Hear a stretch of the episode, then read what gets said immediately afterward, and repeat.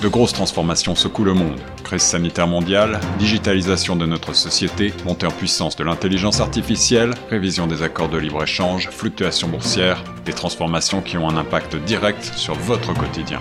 Torontois et Torontoises, pour vous permettre de mieux comprendre ces mouvances, la radio Choc FM 105.1 vous propose un coup de phare quotidien sur l'actualité avec Tierno Soumaré. Écoutez Plein Feu Grand Toronto du lundi au vendredi de 8h à 9h sur Choc FM 105.1. Bonjour, vous êtes sur les ondes de chaque FM 150 micro de Tcherno Soumaré sur votre émission Plein Feu Grand Toronto. Et aujourd'hui, nous avons le plaisir d'accueillir Madame Suzanne Kemenange, euh, qui est une écrivaine avec qui nous allons discuter de son projet qui doit arriver, Les visages de la francophonie. Bonjour, Madame Kemenange. Oui, bonjour Tierno, comment allez-vous? C'est un plaisir de vous avoir sur les ondes de chaque FM 105 ans. Pouvez-vous nous parler de ce projet qui arrive ou simplement le livre Les visages de la francophonie C'est quoi les visages de la francophonie? Alors, euh, les visages de la francophonie euh, de la région de Durham, de Durham, je précise, c'est un, le premier ouvrage de la maison d'édition euh, des éditions Terre d'accueil, dont je suis la fondatrice et la directrice générale également. Donc, ça fait plusieurs casquettes, je, le sais. Alors, c'est le premier ouvrage officiel de la maison d'édition qui existe, elle, depuis deux ans. Alors, l'exact de la francophonie de la région de Durham, c'est un livre hommage qui, euh, met en avant et célèbre les pionniers et pionnières de la francophonie dans cette région à l'est de Toronto. C'est un ouvrage qui euh, retrace 70 ans de présence francophone à Durham. Donc, euh, quand on dit Durham, c'est vraiment huit municipalités.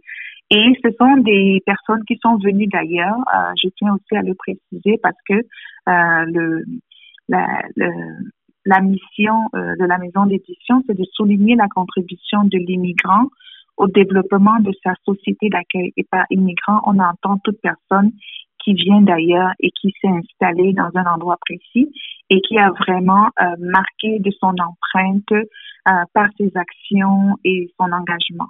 Alors, c'est euh, 20 visages, puisqu'ils sont 20 au total. Euh, on remonte à peu près de 1950 à 2016 et euh, ces personnes ont travaillé dans des domaines aussi variés que l'éducation, le milieu communautaire, on a un peu des personnes aussi dans la politique pour le dossier de désignation de la région de Durham. Il y a aussi des personnes qui ont œuvré dans le dossier de la santé, euh, notamment pour les services de santé euh, pour les personnes âgées. Et euh, ces personnes ont vraiment marqué d'une empreinte indélébile la vie en français dans la région de Durham. Alors, on parle de des créations d'écoles, des organismes communautaires qu'on connaît aujourd'hui. Ces personnes sont aussi derrière tout le travail qui a conduit à la création de l'Université de l'Ontario français qui ouvrira ses portes l'année prochaine. Euh, on voit aussi euh, la naissance euh, des conseils scolaires francophones dans la région avec les écoles. Là, on parle de garderie, école élémentaire et puis des écoles, deux écoles secondaires. Donc, c'était vraiment une façon pour nous, aux éditions Terre d'accueil, de, de saluer le travail de ces hommes et ces femmes qui, pour la plupart, sont âgés et qui ont travaillé bénévolement et pendant de, longues heures, sans compter le temps, sans compter, euh, sans attendre rien en retour, mais vraiment pour que la vie en français euh, puisse perdurer dans cette région. 70 hmm. ans de présence francophone dans la ville de Durham, comme vous l'avez euh, si bien dit tout à l'heure. Mais revenons dans ce, dans ce livre. Qu'allons-nous nous attendre de, la francophonie? Qu'est-ce qu'on va découvrir dans la francophonie? Qu'est-ce qu'on va exactement apprendre de plus de, de la francophonie ontarienne de façon générale? Alors, le, le livre met vraiment l'accent sur les personnes cette fois-ci. Donc, c'est pour ça qu'on a parlé des visages. Donc, c'est vraiment découvrir ces visages qui sont derrière les institutions, qui sont derrière les écoles, qui sont derrière des, euh, des réussites aussi, des victoires de la francophonie. Alors, de manière générale, on a mis l'accent d'abord sur la région de Durham. Je dis d'abord parce que euh, éventuellement, on pourra euh, amener le projet dans d'autres régions de la de la province. Mais l'accent est d'abord mis euh, dans la région de Durham. Et euh, ce qu'on va découvrir, c'est vraiment qui est derrière euh, les garderies, les Lucioles par exemple, qui est derrière l'école élémentaire Corpus Christi, qui est la première école francophone dans la région, qui est à Oshawa et qui a été fondée en 1963. Euh, on va découvrir aussi comment est-ce que l'apport de l'immigration de façon générale a contribué à mettre sur pied et contribue encore aujourd'hui à la vitalité de la francophonie dans la région. Mais c'est vraiment au travers des personnes. L'accent, c'est vraiment les visages parce que très souvent, on met l'accent sur les institutions, mais on ne sait pas, des, on ne sait pas généralement qui se trouve derrière. Dans le focus, dans cet ouvrage, ce sont les personnes et c'est célébrer ces personnes-là euh, de façon à ce que leur travail soit reconnu et, euh, et qu'on puisse aussi les remercier parce que moi qui suis euh, d'origine immigrante, je suis arrivée dans la région il y a trois ans et moi je bénéficie clairement de des, fruits de leur travail. Donc c'est ma façon à moi aussi de leur de leur remercier, de les remercier pour pour pour cela et moi, j'avais pas toutes ces informations-là quand je suis arrivée dans la région de Durham. Parce que prendre conscience aussi de ce qu'ils ont fait, ça, ça veut dire que tout ce qui, euh, tout ce qui se trouve présentement dans la région de Durham, ça ne devrait pas être pris pour acquis. Il y a eu un travail de longue haleine qui a été fait. Il y a des, des personnes qui ont sacrifié beaucoup de temps, d'énergie pour que la langue française puisse continuer d'exister, même euh, en Ontario même euh, loin de leur chez eux. Donc, très souvent, c'est des francophones qui sont venus du Québec, qui sont venus du Nouveau-Brunswick, qui sont venus du nord de l'Ontario, qui sont venus de l'Afrique. Mais un peu plus tard, on le verra très bien dans euh, le, au fil de la lecture du livre. Quels sont les plus grands visages de la francophonie de façon générale euh, que vous voyez, que, que, vous pensez qu'ils euh, ont apporté un plus dans cette diversité francophone? Honnêtement, les personnes essentiellement là qui sont dans le livre, c'est des personnes qui euh, qui m'ont été euh, recommandées, mais vraiment euh, à partir de leurs actions concrètes dans la communauté. Si je prends par exemple, et vraiment c'est c'est même pas pour faire de discrimination, mais si je prends par exemple Madame Rita Lacroix, c'est un nom qui revenait à chaque fois. C'est quand j'avais cette idée de projet de livre c'est son nom, je pense qu'elle faisait carrément l'unanimité. On me disait, mais si tu n'as pas Rita Lacroix dans ton livre, c'est même pas la peine de l'écrire. Parce que Rita, c'est un peu, disons, le, symbole de cette francophonie de, de, de, de, de la région de Durham. C'est une femme engagée, c'est une femme aux multiples talents, c'est une belle ambassadrice de la francophonie. Euh, elle a travaillé sur tous les fronts. Elle était dans l'éducation, elle est le communautaire, elle a vraiment euh, laissé une marque indélébile dans la région. Elle est encore en vie et euh, c'est aussi pour cette raison que on essaye de célébrer euh, ces personnes encore de leur vivant. malheureusement, on a perdu dans le processus de, de, de, de, rédaction de ce projet, projet le docteur Raymond Léger, qui est décédé le 8 novembre dernier à Ottawa et qui est le fondateur de l'Amicale. Donc, l'Amicale, c'est un centre communautaire francophone qui existe depuis 1988 euh, dans la région. Et euh, c'est la raison pour laquelle, euh, quand on ne sait pas en fait ce que ces personnes ont fait, on peut vraiment prendre pour acquis euh, tout ce qu'on vient et qu'on trouve ici dans la région. Donc, euh, Rida Lacroix est un de ces exemples, mais ils sont nombreux là. Les 20 euh, ont autant d'impact et autant d'importance que qu'elle. Comment devons-nous prendre la francophonie en tant que telle en ce moment?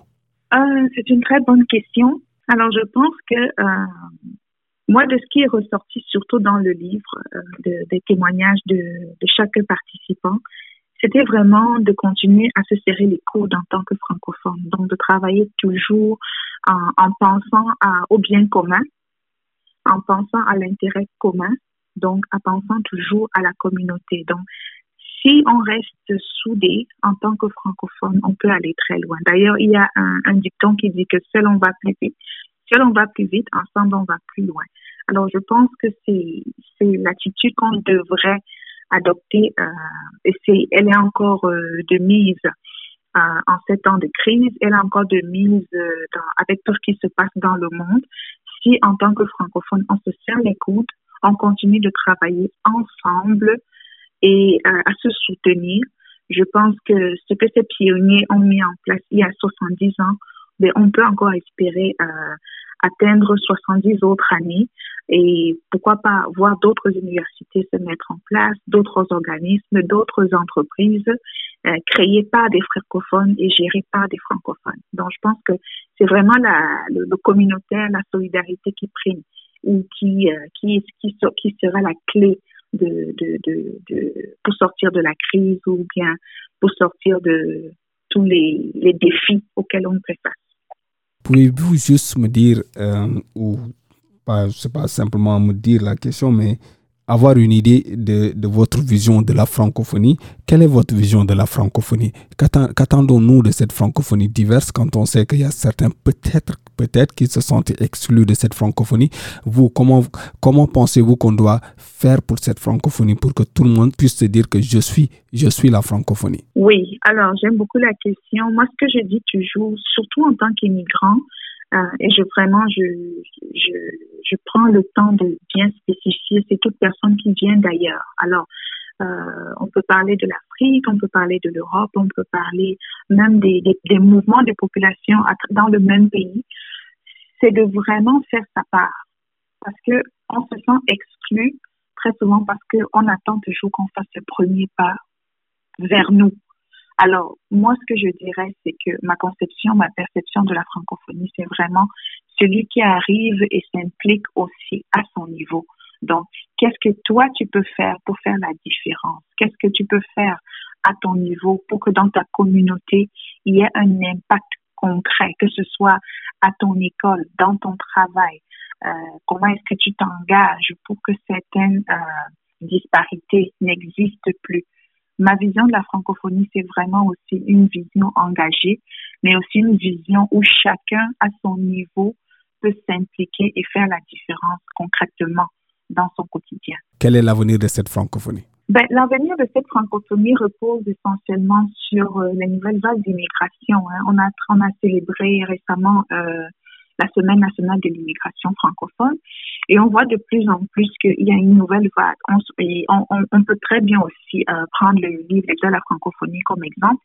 Il y a, disons encore, il y a encore 50 ans, la, la grosse immigration euh, francophone était québécoise. Elle était aussi du Nouveau-Brunswick.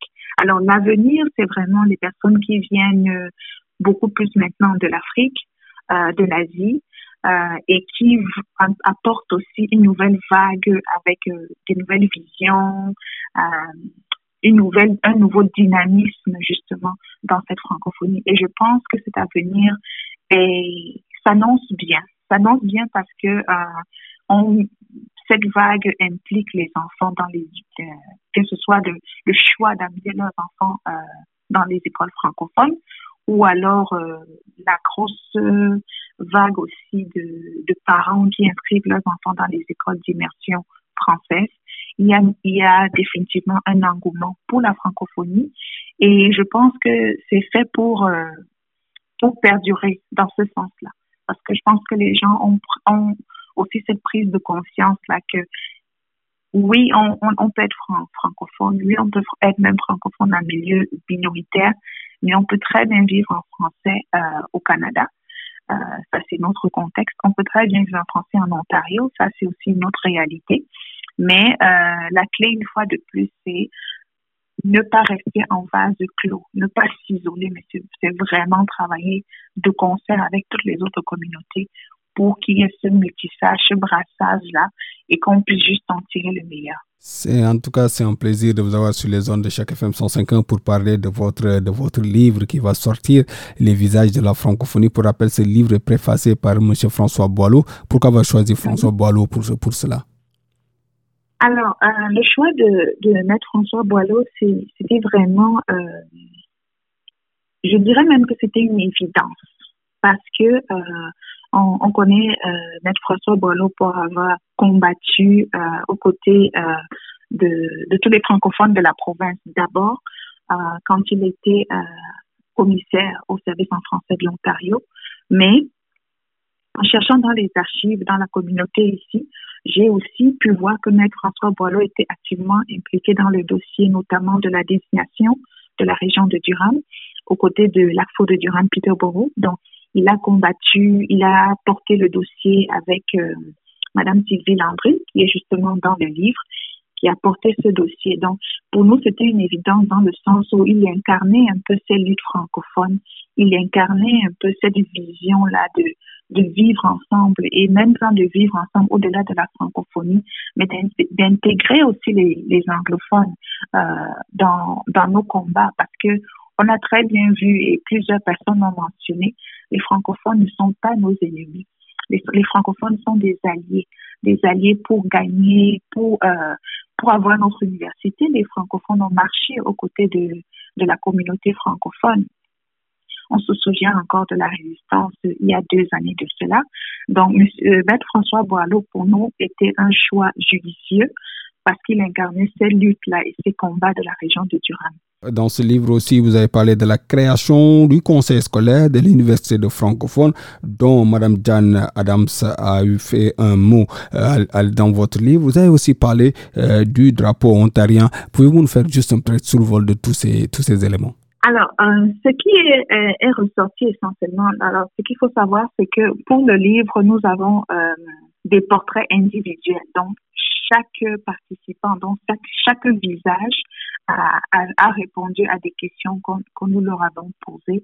Et ce qui est ressorti essentiellement de, de, de toutes leurs réponses, c'est que euh, les aspects comme l'éducation étaient très importants parce que beaucoup, quand ils sont arrivés dans les années 50, donc vraiment au début de la francophonie dans la région, il n'y avait aucune école. Et pour eux, c'était important de continuer de vivre en français, mais de continuer aussi de donner à leurs enfants une éducation de langue française de qualité. Alors, c'est comme ça que les premières écoles ont vu le jour. Et euh, graduellement, euh, en passant de, cycle élémentaire, ils ont eu besoin, fait, d'avoir euh, des écoles secondaires pour leurs enfants. Et après les écoles secondaires, entre-temps, les conseils scolaires francophones ont vu le jour dans les années 1998. Euh, Donc, les, les conseils scolaires euh, catholiques Mon Avenir, le conseil scolaire euh, Via Monde. Et cette continuité, cette lutte-là a donné naissance également à, à ce qu'on verra l'année prochaine, la, la naissance de, du moins, l'ouverture, l'ouverture officielle de l'Université Ontario français. Donc, nous avons demandé à Madame Diane Adam de, de, dire un mot parce que euh, le, nous avons juste réalisé que les francophones de la région de Durham étaient aussi impliqués et on leur devait aussi justement euh, cette victoire-là de l'Université de l'Ontario français parce qu'ils ont bataillé aux côtés de toute la communauté francophone pour que euh, ben, ce projet euh, de loi qui a été annulé il y a deux ans par le gouvernement Ford, ben, qu'on puisse le réviser. Euh, ils ont été impliqués dans le, la manifestation de résistance, ils ont été impliqués dans les débats qui ont eu lieu.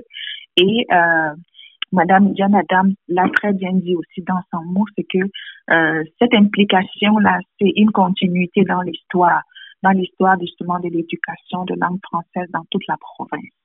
Euh, pareillement aussi, les événements comme euh, euh, le drapeau franco-ontarien, on connaît très bien aussi à quel point les organismes communautaires, notamment la Cour de Durham, Peterborough, qui, elle, a le, du moins le, chapeau politique, donc la, la défense, la protection des droits des francophones dans la région, impliquée aussi notamment pour les segments de levée de drapeau. Euh, franco-ontarien. À l'époque, donc dans les années plus 50-60, c'est le drapeau québécois qui était levé euh, pendant la Saint-Jean-Baptiste au mois de juin. Et depuis euh, qu'il y a un drapeau franco-ontarien depuis 1975, alors c'est c'est cette célébration-là qui a pris le dessus, disons, qui a pris le pas et qui rassemble tous les francophones euh, de l'Ontario. Donc tous les francophones qui vivent en Ontario et qui célèbrent ensemble leur francophonie et leur identité euh, franco-ontarienne. Hmm. En tout cas, merci Madame Suzanne Kamenang. C'est un plaisir de vous avoir eu sur les ondes de chaque FM 150. Pour rappel, votre livre s'appelle Les visages de la francophonie euh, de la région de Durham. Dans cette émission, nous avons parlé de la francophonie euh, de façon générale. En tout cas, c'est un plaisir de vous avoir eu sur les ondes de chaque FM 150. Merci infiniment de, m'avoir invité et puis euh, je j'ai hâte que les que les personnes découvrent cet ouvrage, mais surtout les personnes, les visages qui sont derrière toutes, euh, toutes ces réalisations. Merci beaucoup à vous. En tout cas, c'est un plaisir de vous avoir eu sur les ondes de chaque FM 105 À présent, la suite des programmes sur la 105 Cette série originale de Choc FM 105.1 est financée par l'initiative de journalisme local du Fonds canadien de la radio communautaire et du gouvernement du Canada. Pour en savoir plus, suivez Choc FM 105.1 sur Facebook.